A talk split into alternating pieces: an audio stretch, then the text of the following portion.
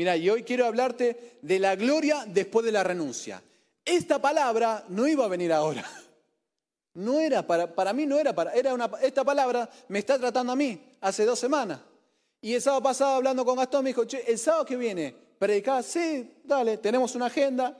Y en la semana le digo, che, Gas, pero faltan dos semanas. Ah, bueno, me dice. Y ahí viene la pregunta de, de rigor, me dice, ¿tenés gloria? Y tardé en contestar. No sé, pará, pará que le pregunta a Roberta. Y le dije, sí hay gloria porque Dios me está tratando con, dos historias y estoy muriendo y viendo acá a Cristo y pasó esto en mi casa y pasó esto en mis hijas y pasó esto en mi familia, entonces hay gloria. Dale para adelante.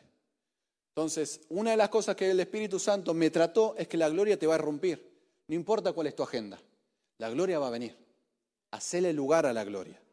Cuando estés organizando tu semana, cuando organices tu día, cuando te levantes en la mañana y vos pienses que solamente tenés que trabajar o estudiar o estar con tus hijos o cuidar a alguien, prepárate, porque esto es el anticipo de que la gloria te va a irrumpir.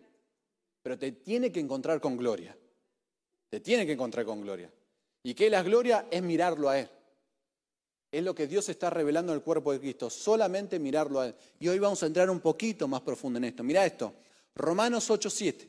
Quiero que vamos a entrar en, una etapa muy hermosa de Dios, de cómo es la gloria, qué es la gloria, y Dios nos va a dar por medio de dos renuncias, ¿qué es lo que me está tratando a mí? Yo te voy a compartir lo que Dios me trata a mí. Por medio de dos renuncias va a venir algo extraordinario. Mira, Romanos 8:7 dice, por cuanto los designios de la carne, los designios, la expresión de la carne, la emoción de la carne, lo que expresa la carne, son enemistad contra Dios, porque no se sujetan a la ley de Dios ni tampoco pueden.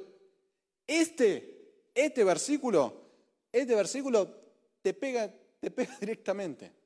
Porque el objetivo de nuestro ser es el pecado, ya lo venimos hablando. Ya Cristo nos reveló por medio de, de, Bernardo de que el objetivo de nuestro ser es comer pecado. Es lo único que quiere. Es lo único que quiere. Entonces Dios dice, el designio de la carne, el deseo de la carne, que somos todos, es buscar pecado. Nada más. Y mira, y tiene otro deseo nuestra alma, nuestra carne, nuestro yo, que es no buscar los consejos de Dios. Es enemistad contra Dios.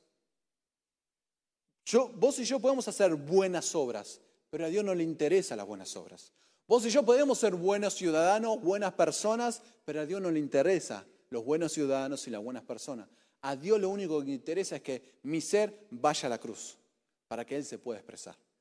Decí conmigo, mi alma mi mente, mi yo, mi carne, mi Adán, mi naturaleza, mi esencia, mi ser, es todo lo mismo.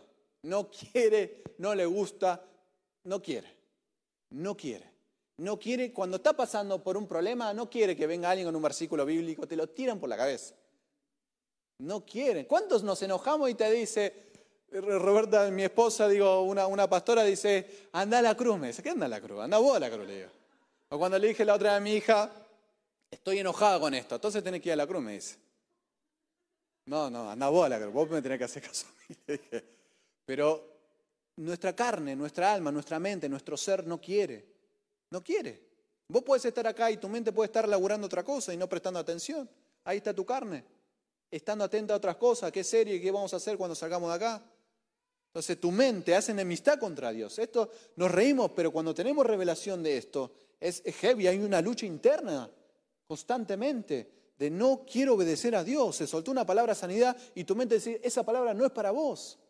Se dice una palabra, viene puesto jerárquico, esa palabra no es para vos porque no tenés el currículum, no tenés el contacto y no podés hacerlo. En la mente. Toda esa basura que es del alma al altar. Decí conmigo, Señor, mi alma no quiere hacer la voluntad. Y lo tenemos que saber esto. Estamos aprendiendo algo más profundo que obediencia es, no solamente es hacer las cosas, sino es, hacerlo con un corazón agradado a Dios. Esta semana Dios me sacaba de la incomodidad para ir afuera de mi casa en medio de la lluvia, de la lluvia para, para orar por alguien, para hablar de Cristo con alguien. Yo no quería, hacía frío, ya me tenía que ir a dormir. Y dije, bueno, Señor, voy a hacerlo. Y Dios dijo, no quiero que lo hagas así. No me interesa. Llama a otro. Dije, no, Señor, voy con gozo y con agrado. Y me encontré con una persona, la abracé, le compartí algo de Cristo. Entonces, no, es, no, no interesa la obediencia, ya, ya quedó superficial para nosotros. Ahora a Dios le interesa que tu corazón sea agradecido a Dios. Señor, acá estoy. Me vengo a congregar y estoy contento. Me vengo a conectar online y estoy contento. ¿Hay alguien contento acá? Entonces decirle a tu cara que esté contenta. mira, mira Romanos 8:6. Mira lo que pasa esto. Dice, porque el ocuparse la carne es muerte, pero el ocuparse el espíritu es vida y paz. El ocuparse la carne. ¿Qué quiere decir eso que, que es muerte? Que no va a haber vida de Dios en lo que yo haga.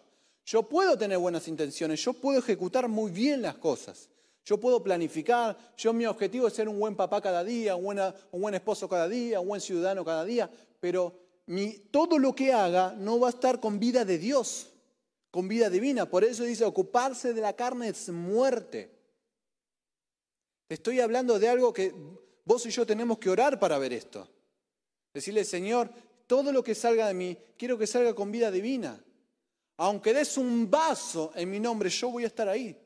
Mira qué interesante, porque no es ir solamente a los hospitales o ayudar a la gente que está diciendo, eso está muy bien, pero todo lo que hacemos tiene que tener vida divina.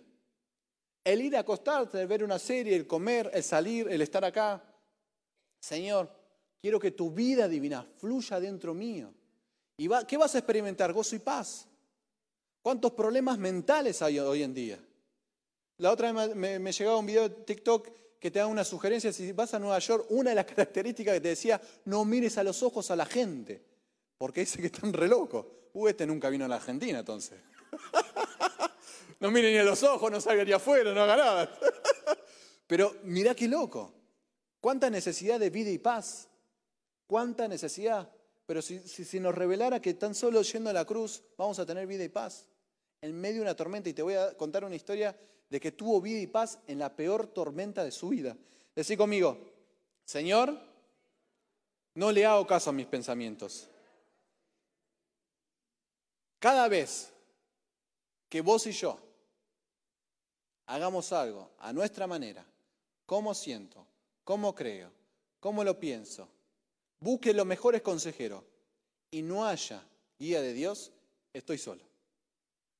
Estoy solo, me muevo solo me moví solo. Me puede, haber, me puede haber salido muy bien lo que hice, pero estoy solo. Esto es tremendo. Un Dios que cubre, que llena la tierra de gloria. Tengo la capacidad de estar solo sin la gloria de Dios. Es tremendo eso. Un Dios que habita y da vuelta el planeta Tierra todo el tiempo y yo tengo la capacidad de estar solo, de independizarme, de hacer acciones, decisiones fuera de la voluntad de Dios. Y cada vez que vos y yo hagamos eso, juego solo. ¿Y cuántos jugamos solo alguna vez? Y venimos llorando acá diciendo, Señor, perdóname. O yo solo juego solo. Yo solito juego solo. No te preocupes. Yo llevo tu pecado. No te... Benny Hinn dice, si yo siento que Dios está... ¿Quién sintió alguna vez que Dios se alejó? Ya no me habla. Ya no siento lo que sentía alguien. Mira, Benny Hinn decía algo. Dice, si yo siento que Dios está lejos, imagínate quién se alejó. Porque Él es el monte de Sión, Él es el inamovible, Él está sentado en el trono. ¿Quién se alejó? Es tremendo. No, hoy no escuché la guía de Dios. No, hoy no escuché la voz de Dios. Bueno, entonces vayamos con el Espíritu Santo para ver qué cosa me independizó de Dios. ¿Qué área de mi vida todavía no le quiero dar la autoridad de Dios? Señor, quiero prosperidad. Y Dios te dice, dame tus emociones. Señor, hace algo en mi casa. Sí, pero dame tu carácter. Alaba. Entonces queremos que Dios actúe, pero Dios te dice, bueno, ahora dame todo tu ser, si quieres que actúe. Señor, quiero que me des un trabajo. Bueno, dame tu sexualidad, dice el Señor. Señor, sos vos. Cambia de ganar. No. Pero es tremendo esto. Porque lo deseo de la carne es independizarse de Dios. Y me puedo independizar de cualquier cosa. De cualquier cosa, dice el Señor, que te puedes independizar en medio de una tierra llena de la gloria de Dios, yo me puedo independizar. Es tremendo. Atende, dice el Señor. Mira, Gálatas 2.20 dice, seguí conmigo. Y esto lo vamos a hacer juntos. Recién en la adoración, esta es una de las oraciones y declaraciones que vos lo tenés que tener, pero encima en tu corazón. Si tenés tu Biblia, marcala. Hoy cuando hay presencia de Dios online, si tenés tu Biblia, anda a buscarla, marcala. Hoy a la noche tenés que, tu último pensamiento tiene que ser esto. Dice, con Cristo estoy juntamente crucificado. Esto es Pablo, está dando una revelación extraordinaria. Dice, con Cristo estoy juntamente crucificado. Y ya no vivo yo. ¿Quién escuchó esa oración y no sabía de dónde venía? Mira, viene de acá, dice, y ya no vivo yo, mas vive Cristo en mí. Y lo que ahora vivo en la carne, lo vivo en la fe del Hijo de Dios, lo que decía Dani, el cual me amó y se entregó a sí mismo por mí. El Espíritu Santo me pidió que esto lo oremos juntos. Así, acá donde estás, hay presencia de Dios online, vamos a ponerme Gálatas 2.20, vamos a orarlo, vamos a declararlo juntos. Y algo en tu ser va a suceder. Va a haber una independización de tu carne va a haber algo que va a suceder. Si vos estás con un diagnóstico negativo, hay algo que Dios va a hacer. Si vos viniste con alguna situación, con algún problema físico, hay algo que Dios va a hacer. Si vos estás atravesando alguna tormenta, hay algo que Dios va a hacer. Yo estoy convencido de esto. Porque cuando soltamos la palabra, Dios hace. Entonces, todos juntos, decí conmigo, con Cristo, no, pero todos juntos. Decí conmigo, dale presencia a Dios online, ahí donde estás, dice, con Cristo estoy juntamente crucificado. Y ya no vivo yo. Y lo que ahora vivo en la carne, lo vivo en la fe del Hijo de Dios, el cual me amó. Decí conmigo, Él me amó. Él me amó. Él me amó. Y se entregó a sí mismo por mí. Ya la enfermedad no vive en mí. Ya la escasez no vive en mí. Ya los problemas no viven en mí. Ya el sistema mundo ya no vive en mí. Ya mi familia no vive en mí. Ya los problemas que arraigo ya no vive en mí. Mi herencia ya no vive en mí. Ahora Cristo vive en mí. En el nombre de Jesús. Todos los días, ya no vivo yo. Te levantás, ya no vivo yo. Vas a trabajar, ya no vivo yo. Vas a la facultad, ya no vivo yo. Salí de acá, ya no vivo yo. Él ahora me reina. Él ahora me gobierna. Yo ahora busco consejo en Él porque ya no vivo yo. Decí conmigo, ya, ya no vivo yo. ¿Qué quiere decir esto? Que yo ya no le hago caso a mis emociones. Ya no me importa lo que siento. No, pero me siento mal con esto. Ya no me importa. Porque ¿sabes lo que te va a suceder? Lo mismo que me sucede a mí, que nos sucede a todos. Vos declarás, soltá la palabra, pero tus emociones te dicen que no. ¿A quién le pasa eso? Vos declarás la palabra y de repente ves el dólar aquí en tu marco declara la palabra y el default está tocando la puerta de la Argentina. Y vos decís, pero escúchame, hay algo que no estoy entendiendo. Es que mientras más palabras declarás, menos caso le vas a hacer a tu mente. Van a pasar dos cosas con tu mente, van a perder fuerza e intensidad cada vez que vos declarás la palabra. Cuando vos declarás la palabra, ¿qué fuerza? ¿Viste esos pensamientos que te golpean, que te tiran en la cama, que te agotan, que estás todo el día con ese pensamiento? Son pensamientos fuertes intensos, repetitivos, repetitivos, repetitivos. Cuando vos y yo declaramos la palabra, pierde fuerza y pierde intensidad. Y ya vas a ver los pensamientos cómo circulan. Ya no vas a estar metido en los pensamientos. Vas a ver cómo el pensamiento circula. Y ya no te va a poseer ese pensamiento. ¿Hay alguien que entiende lo que estoy diciendo?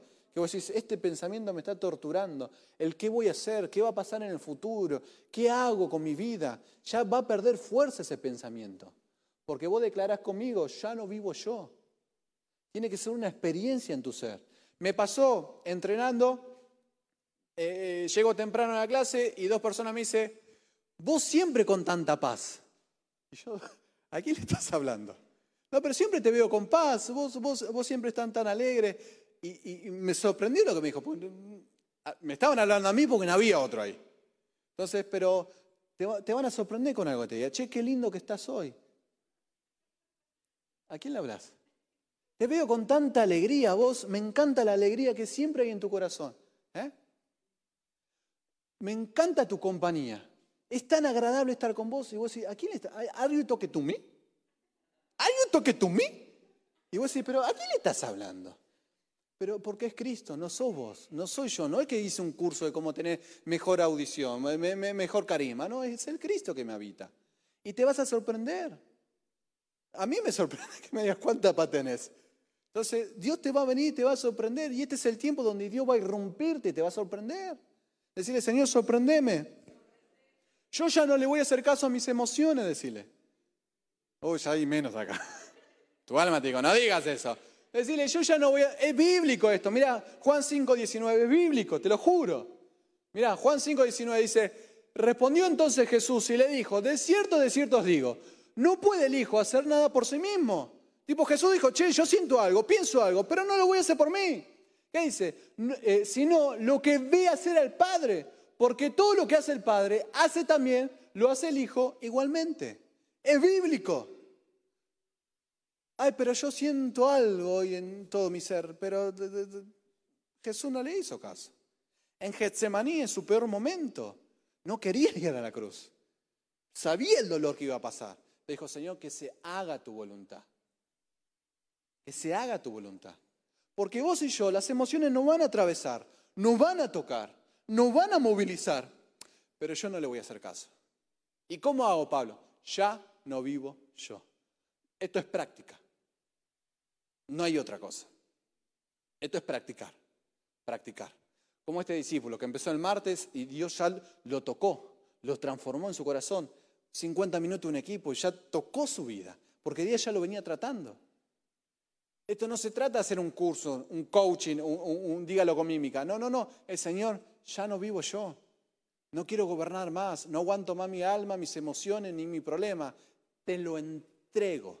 Decirle, Señor, te lo entrego. Ahora son menos lo que le entrega. Decirle, yo no le hago caso más a mis emociones y a lo que siento, ni a lo que pienso. Te van a hablar. Ahora mismo te están hablando. Cuando salga de acá, cuando el lunes empiece a trabajar, te van a hablar. Pero tienen que perder fuerza e intensidad por medio de la palabra. No va a haber otra. Mirá esta. Juan 17, 21. Mirá lo que oró Cristo cuando estuvo caminando en la tierra en ese, tiempo. Mirá el Señor lo que oró, por vos y por mí. Cada vez que vos y yo oramos, decimos, ya no vivo yo. Esa oración no nace de mí, nace de esta oración. Dice, para que todos sean uno como tú, oh Padre, en mí y yo en ti. Que también ellos sean uno en nosotros, para que el mundo crea que tú me enviaste. El ya no vivo yo no nace de mí, nació de acá. Porque cuando vos y yo morimos, nos metemos en la unión del Padre y del Hijo y es una unión perfecta. Vos y yo tenemos que experimentar lo que es la unión perfecta del Padre y del Hijo, porque es el deseo de Jesús. Cuando vos sientes incertidumbre porque te saliste de la voluntad buena, agradable y perfecta. Cuando vos sientas miedo, cuando vos no sepas para dónde ir, cuando vos y yo no sepamos, Señor, quiero experimentar la experiencia que tuvo el Hijo con el Padre en ser uno. Y somos transportados espiritualmente en esos lugares. Es una experiencia que lo tenemos que vivir y lo tenemos que compartir a otros. Porque esta semana se nos van a juntar mucha gente que está por un montón de problemas. Y vos le tenés que decir, saber cuál es el lugar secreto, es este, ya no vivo yo. Y nos van a transportar a un lugar perfecto, en la unión perfecta entre el Hijo y el Padre. Esto no es, esto no es religiosidad, esto es vivirlo. No hay otra forma de hacerlo. Decirle, Señor, quiero vivir, quiero vivir. Ellos solo quieren vivir. Quiero vivir la voluntad perfecta. Señor, poneme. Los que tienen problemas para dormir hoy a la noche. Vos te acostás y está tu mente laburando. ¿Qué vas a hacer? ¿Qué pasó? ¿Qué hiciste? ¿Discutiste? Tu mente está más adelantado que vos. Entonces vos en ese momento le tenés que decir, Señor, poneme en tu voluntad, en esa unión perfecta. A los familiares que tienen divisiones, Señor, poneme en esa voluntad perfecta. Porque esa división que hay en tu familia, esa grieta que hay en tu familia, no lo vas a reparar vos. Lo va a reparar Él. Porque Él lo va a unir. Yo, yo te conté mi testimonio, encontré a mi tía de Uruguay que no tenía contacto con ella, no me llevaba ni bien ni mal, no me llevaba pero nos encontramos en el cuerpo de Cristo y compartimos todos los días experiencia de Cristo. El Señor restauró una relación que yo ni quería, ni deseaba, ni sabía que estaba ahí. Y el Señor va a hacer lo mismo con vos y conmigo. Cada vez que le decimos, Señor, meteme en esa unión perfecta. Y Él va a restaurar matrimonio, familia, casa, lo va a restaurar. ¿A qué nivel? A nivel de Él. Porque vos y yo nos conformamos que nuestros hijos no griten. No, no, Él tiene algo mejor que no gritar. Vos y yo nos conformamos de, comer hoy y este mes. No, no, pero Él tiene algo mejor todavía. Vos y yo nos confirmamos de que no discutamos en casa. No, no, pero Él tiene algo mejor todavía. Pero vos y yo lo tenemos que experimentar. Hoy lo podemos experimentar. Diciendo, Señor, poneme en esa unión perfecta entre el Padre y el Hijo. Quiero experimentarlo, quiero saber qué es caminar en esa unión perfecta. Quiero saber cómo es hablar en esa unión perfecta. Señor, que mi familia hoy toque a través mío esa unión perfecta. Hay que tener un corazón dispuesto nada más. No hay otra condición. No hay otra condición. Decir conmigo, Señor, acá estoy. Acá estoy. Estamos estudiando la vida de Pablo y me adelanté en el tiempo de que estoy esperando de que lleguemos en este momento, que Bernardo pueda contar en este momento. Pablo, no, dale chico, Pablo viajó por todo el mundo, por todo Asia. En tres años hubo un avivamiento en Asia, dos millones de personas, con un equipo de 15 o 17 personas, dicen los teólogos. En tres años, dos millones fueron transformados. Pablo vuelve, tiene, eh, la percepción en su corazón de volver a Jerusalén. Se encuentra en Jerusalén, creo yo, ahora no vamos a sacar la duda, cuando llegue ese momento, de que la iglesia de Jerusalén, donde él estaba, donde había salido, hay un poco de religiosidad y le piden ritos. Él tiene que hacer algunas cosas para que el pueblo judío esté contento. Y Pablo dice, ok, lo hago. Va Pablo, hace todo lo que eh, el ritual y lo encuentra unos judíos que lo venían persiguiendo de Asia para matarlo. Literalmente lo querían matar. Lo encuentran en ese lugar y alman un alboroto tremendo. Dice que ese alboroto era tan tremendo que casi lo desmembranan, le quitan parte de su cuerpo. Dice que vienen los soldados, lo toman ahí y dicen, no, pará, lo tuvieron que sacar, casi le estaban sacando las piernas porque lo, estaban, lo, estaban, lo querían eh, desmembrar de la furia que tenían con Pablo. Entonces, Pablo, ¿qué hace? Pablo eh, tiene un juicio de ese juicio, de repente le dice, bueno, yo quiero ir a Roma, que ahora te lo voy a contar un poquito. Y en ese, en ese tránsito para ir a Roma tenía que ir por barco. Ya no, no, no hay como el viaje de ahora. Entonces tenía que ir por barco.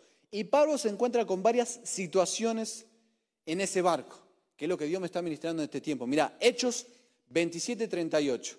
Dice que Pablo en ese viaje de barco que estaba con, acompañado con dos discípulos y había un guardia que que encontró gracia con Pablo y le permitía que Pablo tenga accesibilidad a todos los beneficios, un preso. Y en ese momento Pablo cuando va a subir a la barca dice, che, no hay que zarpar, porque Dios me dice que viene una tormenta muy fuerte, era tiempo de inviernos. Entonces el marinero, que era experto, que tenía experiencia, que tenía una herencia de, marinero, dijo, no, yo veo los cielos y las estrellas y acá no va a pasar nada. Bueno, ok, listo. De repente viene un huracán y desata una tormenta, perfecta como la película y hace que ese barco, antes los barcos, lo que se manejaban eran por la orilla. ¿Por qué? Porque no se podían ir muy alejados. Barco que se iba al mar porque no se conocía, que Dios te bendiga, que la Virgen te acompañe, acá no hay más nada. Entonces, ¿qué hace? Viene esa tormenta y del barco que estaba acá a la orilla cerquita hizo, ¡uh! los alejó. Estuvieron 14 días de naufragio. 14 días de naufragio, de tormenta, de rayo, no veían el cielo. Estaban todos encadenados, estaban los soldados. Vos imaginate esa situación. ¿Y Pablo qué dijo? Yo te dije, cabeza, no tenías que salir. Pero en medio de un naufragio, en medio de una tormenta, ¿vos qué necesitas? Comer, ¿o no? Porque vos no sabés cuándo vas a llegar. Y mirá lo que hace Pablo, Hechos 27, 38. Vos imaginate esto, después léetelo. Dice, y ya satisfechos, porque Pablo dice, che, muchachos, hace muchos días que no come. Vino un ángel esta noche y me dijo que ninguno se va a perder. Así que vamos a comer. Vamos a comer, porque hace varios días. ¿Viste cuando te agarra una angustia, cuando llorás que no tenés ganas de comer? Cuando estás medio bajón. No que te come todo, no, al revés. Cuando dejás de comer te, olvidaste de comer. Entonces, acá habla de que toda una tripulación tenía tanto miedo que dejaron de comer, no les importó comer. Entonces, y Pablo dice, no, vamos a comer, porque Dios me dijo que ninguno se va a perder. Y después de comer dice, y ya satisfechos. Entonces, les abrió el apetito. ¿Hay alguien que conoce a alguien con bulimia y anorexia?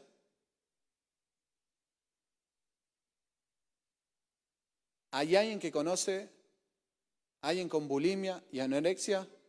Levantame tus manos, no sé si estás acá. Presencia de Dios online.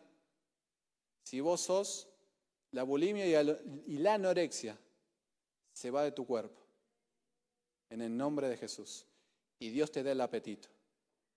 Y Dios regulariza tu metabolismo. En el nombre de Jesús. Esa palabra va para ahí.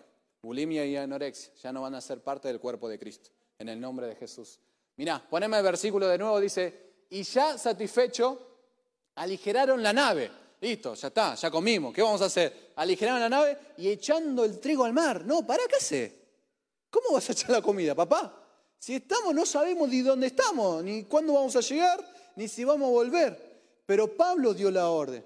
Dijo, echen el trigo al mar.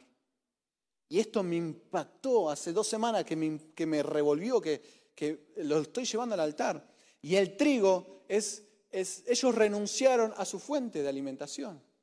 Renunciaron. Pablo estaba convencido de lo que iba a suceder. Necesitaban aligerar la carga para que la nave pueda ser guiada eh, en mejores condiciones. Y Pablo vio que el alimento que estaban ahí, una vez que comieron, échenlo. Sáquenlo de acá. Esto es tremendo. Hoy el Espíritu Santo nos pide que renunciemos a nuestra fuente. ¿Cuál es tu fuente? ¿Sabes cuál es tu fuente? Y Dios me mostraba esto de cuál era nuestra fuente. Es a lo que estamos aferrados es si esa persona o ese objeto o esa situación le pasa algo. Si me quedo sin trabajo. Si a mis hijos les pasan algo. Si me termino separando. ¿Te, remueve eso? Si le pasa algo a mis viejos.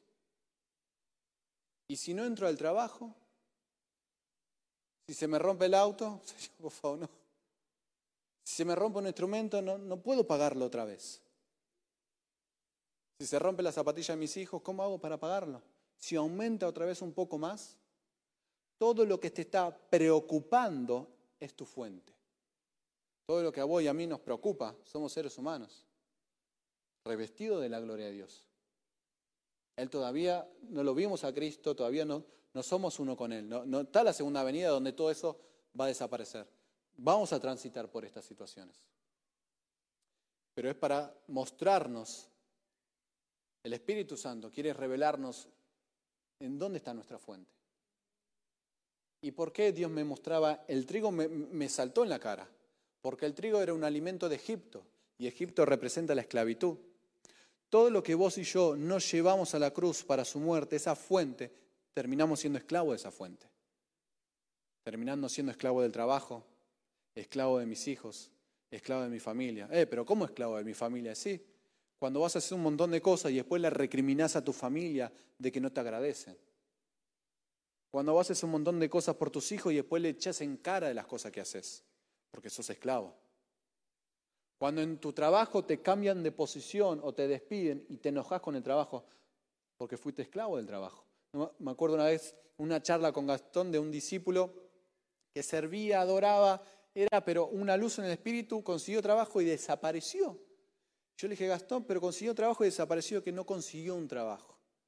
Él consiguió unas cadenas y saltó el trabajo. ¿Cuánta gente cambia en el ministerio por un trabajo? No, ahora estoy trabajando, no puedo congregarme. No, a mi esposa no le gusta que yo vaya tanto a la iglesia. Deja de congregarse. A mi esposo no le gusta que yo me congregue tanto. Dejan su servicio. Fueron esclavos. Tremendo eso. Cuando en tu trabajo no te reconocen y te enojas, somos esclavos. Cuando miramos a, este, amado país de cómo, cómo le está yendo y nos enoja, somos esclavos. Porque nos toca. Pero cuando vos y yo tiramos por la borda el trigo, ¿Qué quiere decir tirar por la borda? ¿Que no me voy a ocupar más de eso? No, es decirle, Señor, yo renuncio a esto. Yo te lo entrego porque yo no tengo vida divina para darle a esto. Es tu vida lo que le va a dar vida a mis hijos, a mi casa. Yo soy un vaso que quiere ser llenado. Cuando vos y yo llevamos a la cruz nuestra fuente, Él puede soltar vida en esa fuente. Y es algo que lo tenés que experimentar. Es algo que lo tenés que experimentar. Todas las personas que renuncian a su fuente experimentan la gloria de Dios. Y van a pasar, va a pasar una cosa. Pablo, Celes, ¿estás ahí? Pablo y Celes. Pablo y Celes, por favor, presentarse en plataforma. Yo te estoy hablando y te puedo describir lo que es renunciar a la fuente. Ellos viven la renuncia a la fuente. Dios me mostró esto, que yo estoy describiendo y lo estoy describiendo a ustedes, el renunciar a la fuente. ¿Hay alguien que le cuesta renunciar a su fuente? Oh, ahí está. ¿Se animan a pasar acá? Vamos a orar. Y te vas a ver lo que Dios va a hacer. Si hay algo que te está costando renunciar, si hay algo que te está, si lo, vos lo estás controlando, lo estás administrando, te preocupa eso. Te preocupa que le pase algo. Te preocupa que se rompa. Te preocupa que se pierda. Te preocupa que se gaste. Es porque estás atado a eso. Estás atado a eso. Pablo y Celes, levanten sus manos.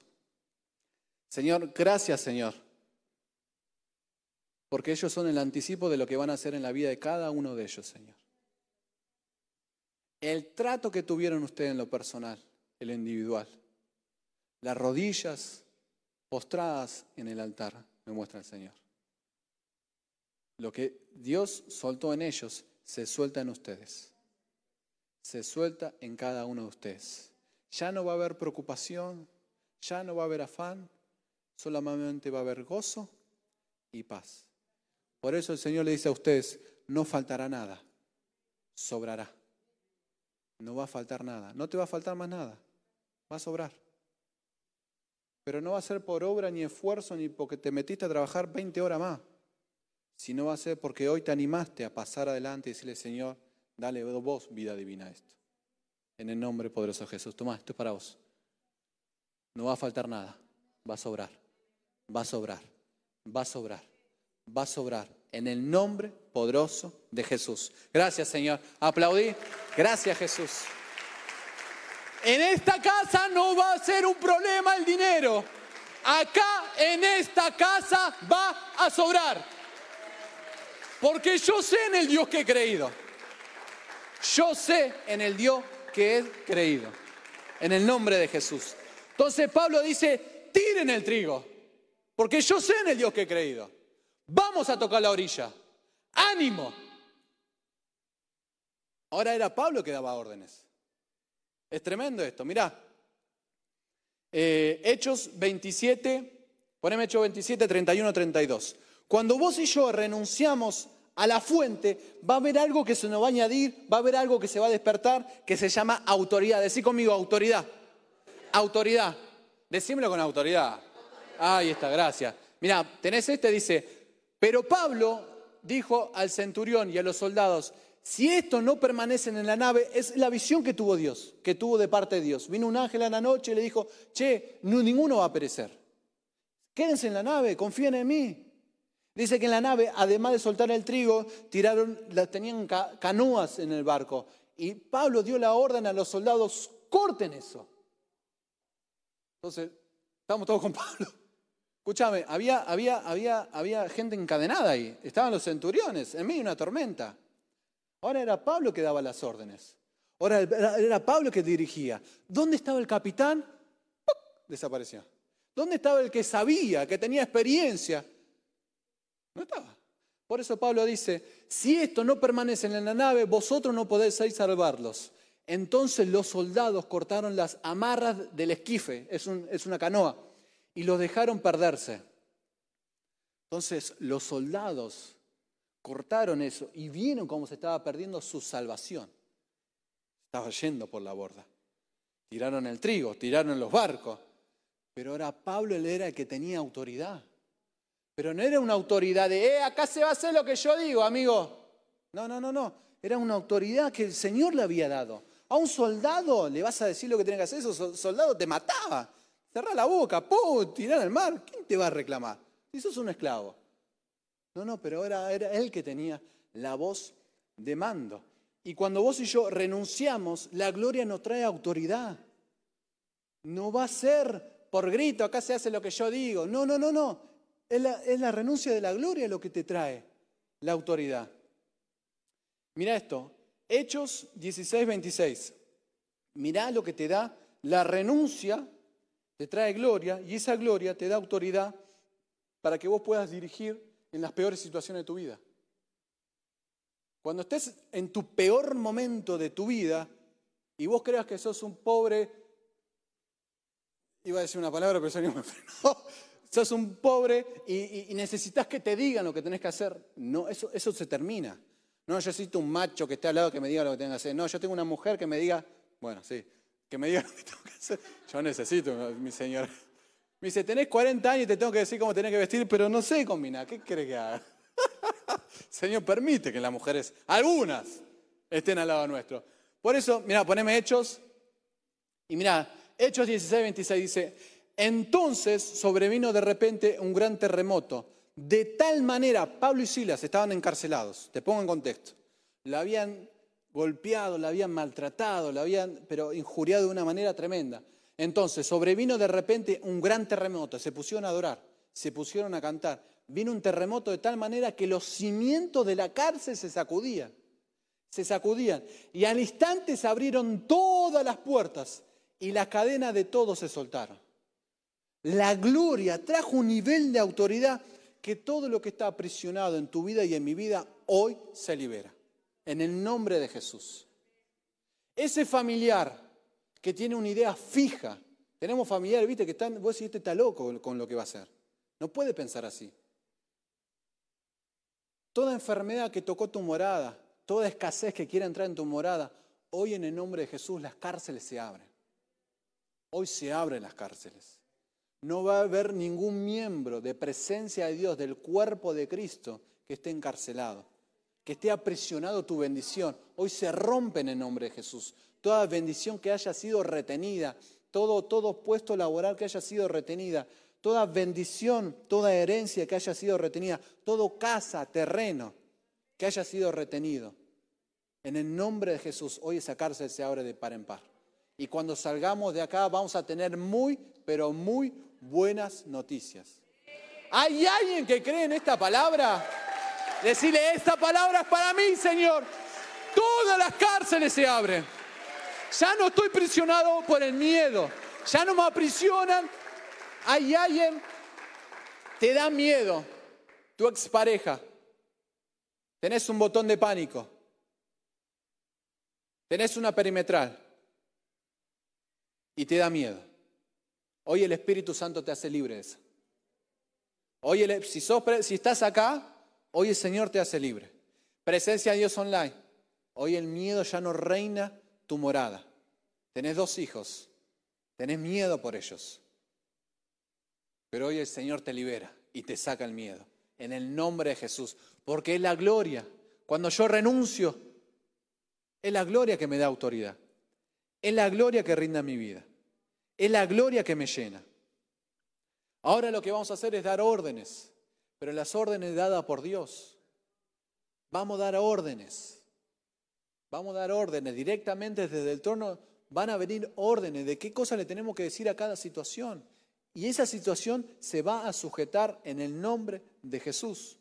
Mirá, escuchá conmigo, Hechos 16, del 16 al 18, ponémelo. Mirá lo que hace la voz de autoridad y lo que va a hacer en tu vida y en mi vida cada vez que renunciamos, cada vez que digo, ya no vivo yo. Viene esta, esta autoridad, dice, Aconteció, no, mentira, aconteció que mientras íbamos a la oración, nos salió al encuentro una muchacha que tenía un espíritu de adivinación, la cual daba gran ganancia a sus amos, adivinando. Esta, siguiendo a Pablo y a nosotros, daba voces diciendo, estos hombres son siervos de Dios Altísimo, que nos anuncian el camino de la salvación. Esto todos los días. Le quemaba la cabeza, todos los días, todos los días. Y esto lo hacía por muchos días. Mas, desagradando a Pablo, éste se volvió y dijo al Espíritu, te mando en el nombre de Jesucristo que salgas de ella. Y salió en aquella misma hora. Vos y yo vamos a soltar palabra y en esa misma hora va a suceder. Vos y yo vamos a agarrar a nuestro familiar enfermo y en ese mismo instante la palabra lo va a levantar. Vos y yo le vamos a ordenar a nuestra alacena, a nuestra ladera, vos te vas a llenar. Vos y yo le vas a ordenar a ese trabajo, vas a venir acá. Vos y yo le vas a ordenar a ese terreno y vas a decir, vos vas a ser mío. Vos y yo vamos a ver esos búnker donde se vende droga, donde hay falopa, donde hay muerte. Y le vas a decir, vos te vas en el nombre de Jesús. Hubo un testimonio de una abuela que veía cómo su, Alejandra contaba hace dos martes, cómo su barrio se llenaba de, paqueros, de droga, de adicciones, había un búnker, oró, una abuela, y dice que ese búnker desapareció y podía ver a los nenes caminando por la calle. Es tremendo eso, una abuela que se paró y ordenó. No es cuánta seguridad le ponemos a nuestra casa, es cuántas voces de palabra le vamos a decir a cada esquina de nuestra casa. A los que tienen miedo de salir de noche, a los que tienen miedo de llegar a tu casa, dale, apúrate, apúrate, apúrate. Yo declaro en el nombre de Jesús que hay una torre vigía en la puerta de mi casa llamado Jesucristo de Nazaret. Yo lo creo. Hay alguien que dice, Señor, hay una torre vigía en mi casa. Está vigilando. La muerte no va a tocar porque hay una torre vigía que se llama Jesucristo de Nazaret. Te amo, Señor. Exaltado es tu nombre, Señor. Toda muerte, toda adicción que ronda nuestras casas se va a ir. Te vas en el nombre de Jesús. Te vas. Una iglesia se tiene que levantar, no una política de turno. Una iglesia se tiene que levantar y empezar a ordenar, a declarar, a soltar. Señor, vos vas a hacer cosas maravillosas. No me importa lo que vean mis ojos en la noticia.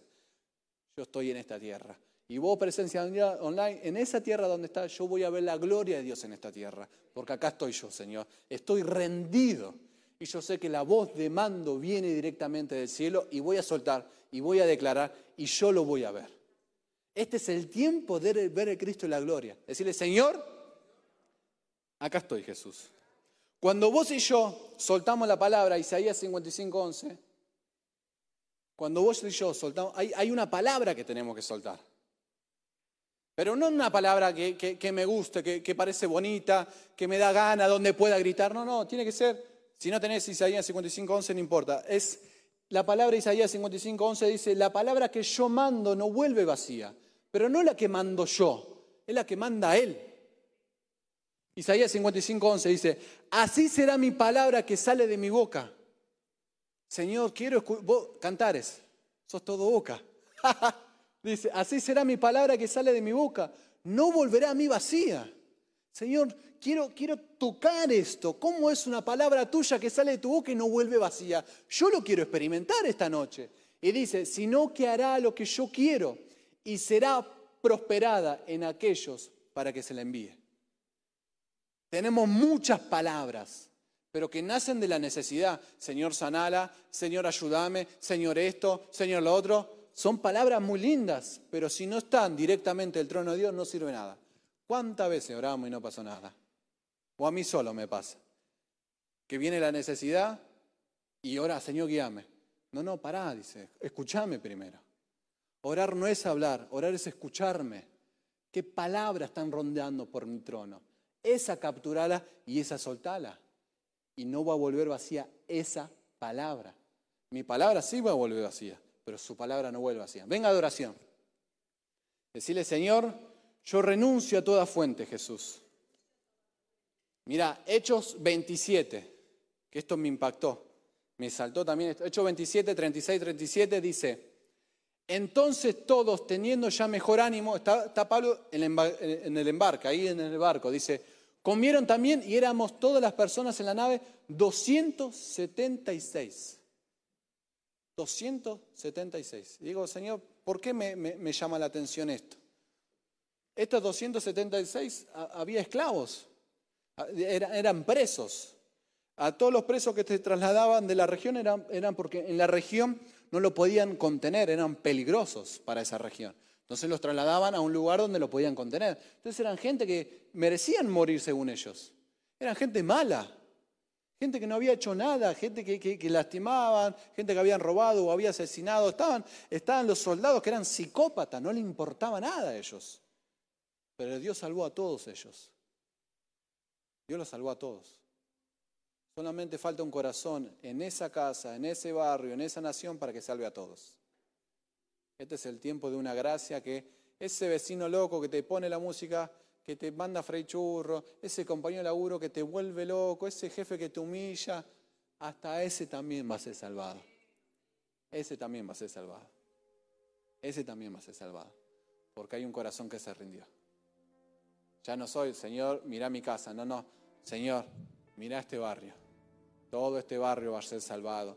Todo este barrio va a ser sanado. Señor, no quiero que, como decía Diego de Blasi, Señor, no sane solamente a mis hijos, sino sana toda esta sala, todo este hospital.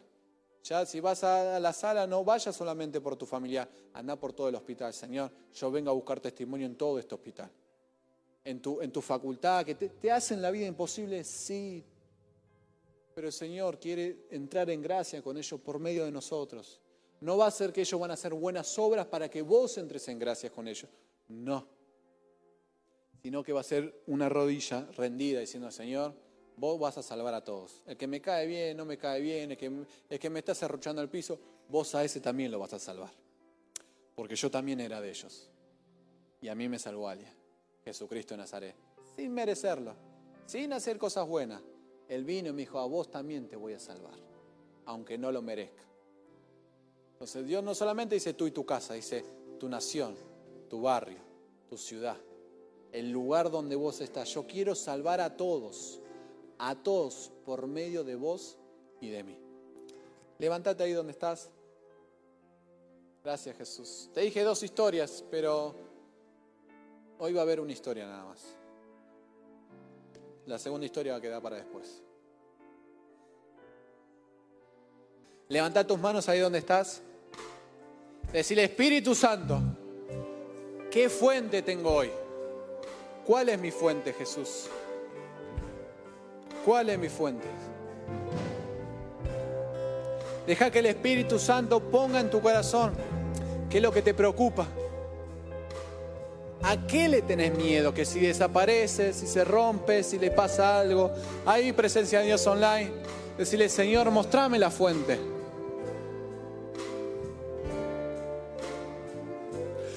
María, hay un dedo fracturado. Y hoy Dios te lo está sanando. Hoy Dios sana toda fractura. Hay un dedo izquierdo, una pierna derecha que Dios está sanando en el nombre de Jesús. Hoy el Espíritu Santo nos quiere hacer recorrer su trono para que escuchemos su palabra.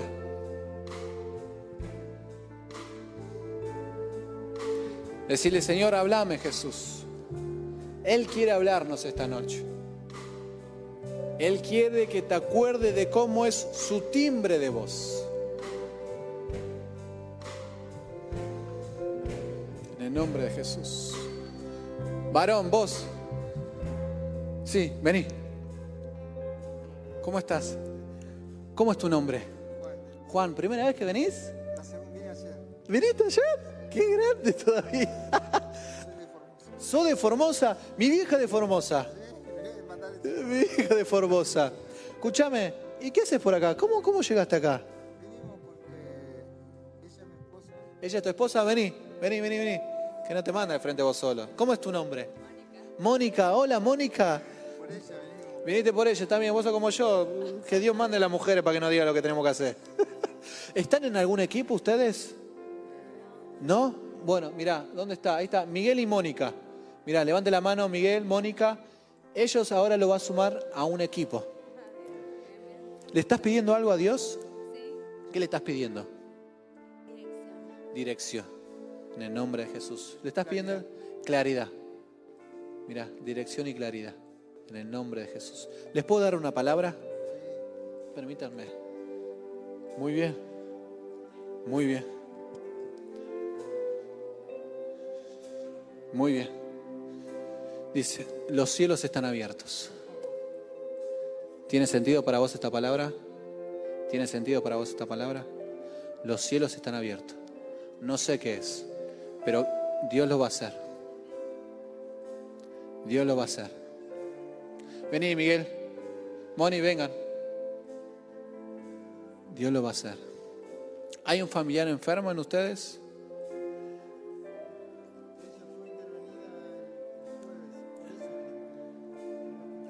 En el hospital italiano.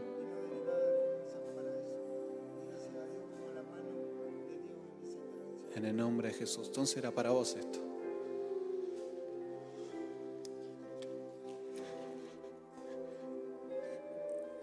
Te estoy sanando, dice el Señor. En el nombre de Jesús. En el nombre de Jesús. denles un abrazo. Miguel, dale un abrazo. Moni, dale un abrazo. Abrácenlo nada más. En el nombre de Jesús. Y en este abrazo se llama la palabra que está sanada y que los cielos están abiertos.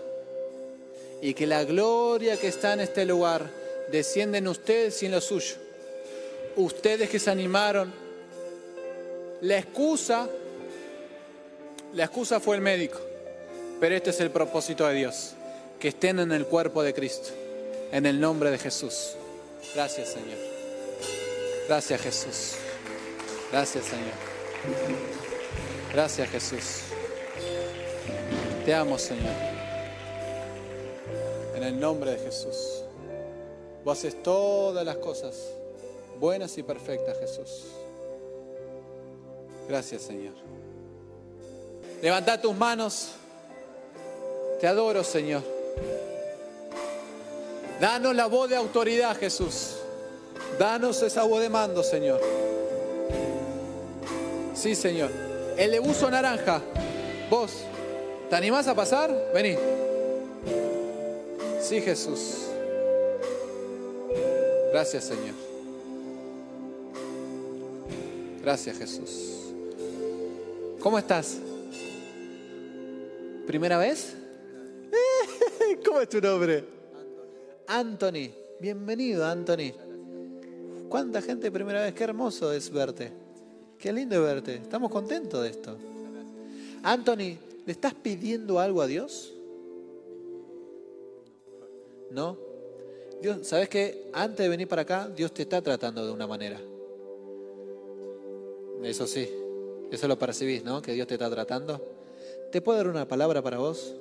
Porque me confirma lo que me decís. Mira. Dice, no será mi manera, sino la de Dios.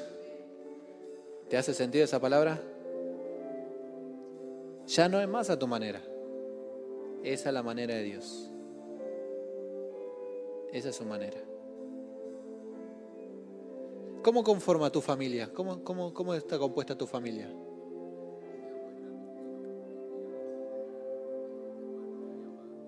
¿Ellos están acá con vos? están acá con vos. ¿Y hay una situación en la familia que esté atravesando? ¿No? En el nombre de Jesús. Entonces Dios los trata con amor y dulzura. ¿Sos el primer creyente en tu casa? Venís de una familia cristiana, mirá, qué hermoso.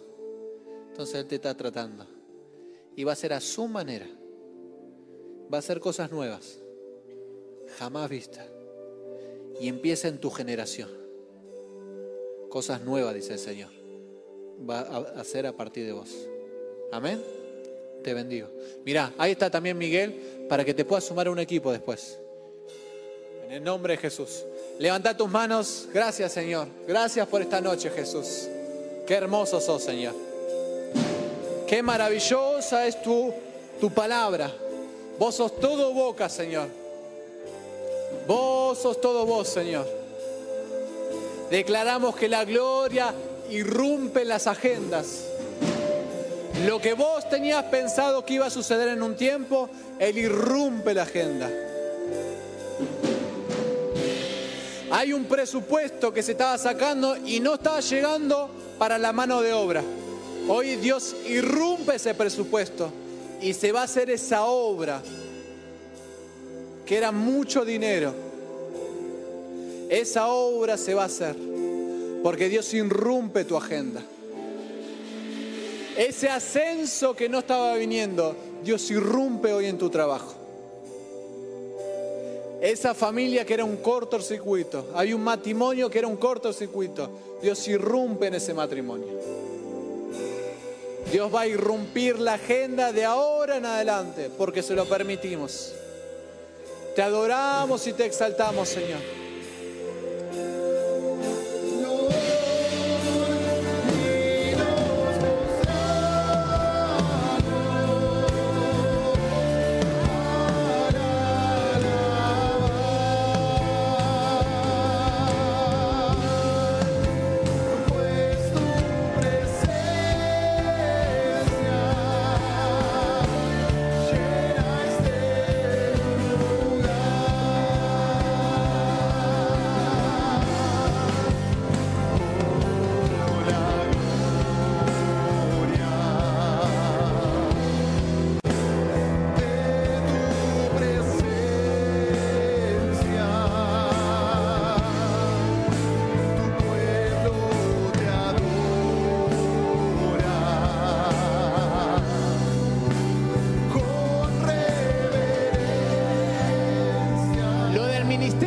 Niños, lo que están ahí en la sala, ¿pueden venir con todos los nenes acá adelante?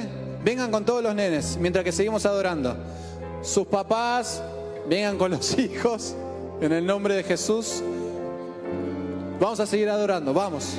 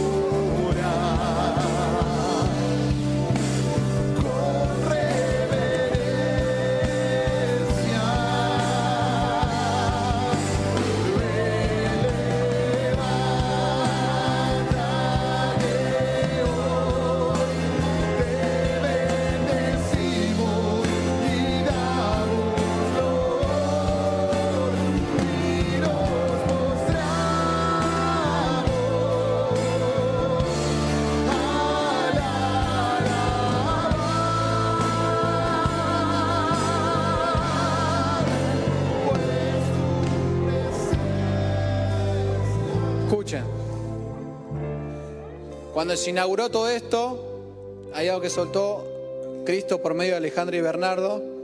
Dijo que todo esto no era para nosotros, sino era para la nueva generación. Y Dios está preparando esta nueva generación por medio de los papás. Imperfectos, pero Dios nos usa. Y esta va a ser una generación donde van a tener el Cristo de la gloria y va a ser accesible. Va a ser accesible. Y hay tres personas que Dios ya los asignó. Líderes extraordinarios del Ministerio de Niños que van a estar el sábado en la reunión de Mirta, el sábado en la reunión de Vibra y más y los sábados acá en Jóvenes. Tres líderes que Dios ya preparó. Que van a ser personas llenas de Dios. Y nosotros como papá vamos a clamar eso. Que toda la gente que está alrededor de nuestros hijos sean gente llena de Dios. Si tenés a tus hijos, tráelos. No importa la edad que tengan, tráelos. Ellos tienen que experimentar con nosotros lo que es el Cristo de la gloria. Ellos tienen que vivir el Cristo de la gloria. En el nombre de Jesús. Papá, gracias Señor. Papito, gracias Señor. Te amamos Jesús. Gracias Señor por darnos anticipos, pinceladas de tu gloria. Gracias Señor porque nos estás enseñando a lo que es tu voz de mando. Tu voz de mando. Tu voz de autoridad Jesús. Gracias Señor porque vos estás transmitiéndonos por medio de la cruz lo que es tener autoridad. Dejamos en la cruz todas las fuentes humanas, todas las preocupaciones, todos los malestares, Señor. Declaramos que el ya no vivo yo se incrusta en nuestro corazón, Señor. Y esta palabra nos va a acompañar de día y de noche. Presencia de Dios online. El Señor está ahí con vos, tomándote y secuestrándote en su presencia. Te damos gracias, Señor, porque todo lo que vamos a vivir va a ser de gloria, de gloria y de más gloria, Señor. Te bendecimos, Jesús. Gracias, Señor, porque tenés preparada una gloria extraordinaria mañana a las 11 y mañana a las 5. En el nombre poderoso de Jesús, te adoramos, Señor. Le damos un fuerte aplauso. Gracias, Cristo. Te amamos, Jesús. Te adoramos, Señor. Gracias, Señor. Nos podemos ir celebrando, celebrando en el nombre de Jesús. Vamos a celebrar porque vamos a aprender como los niños. ¿Por qué están en pata, mis hijos? Vamos a celebrar en el nombre de Jesús porque todo está hecho. Si es la primera vez que veniste y no estás en un equipo, venís, sumate. Presencia de Dios online. Si no estás en ningún equipo, escribinos. Queremos que seas parte de todo lo hermoso y maravilloso que el Señor está preparando. Y nos preparamos para celebrar. ¡Vamos!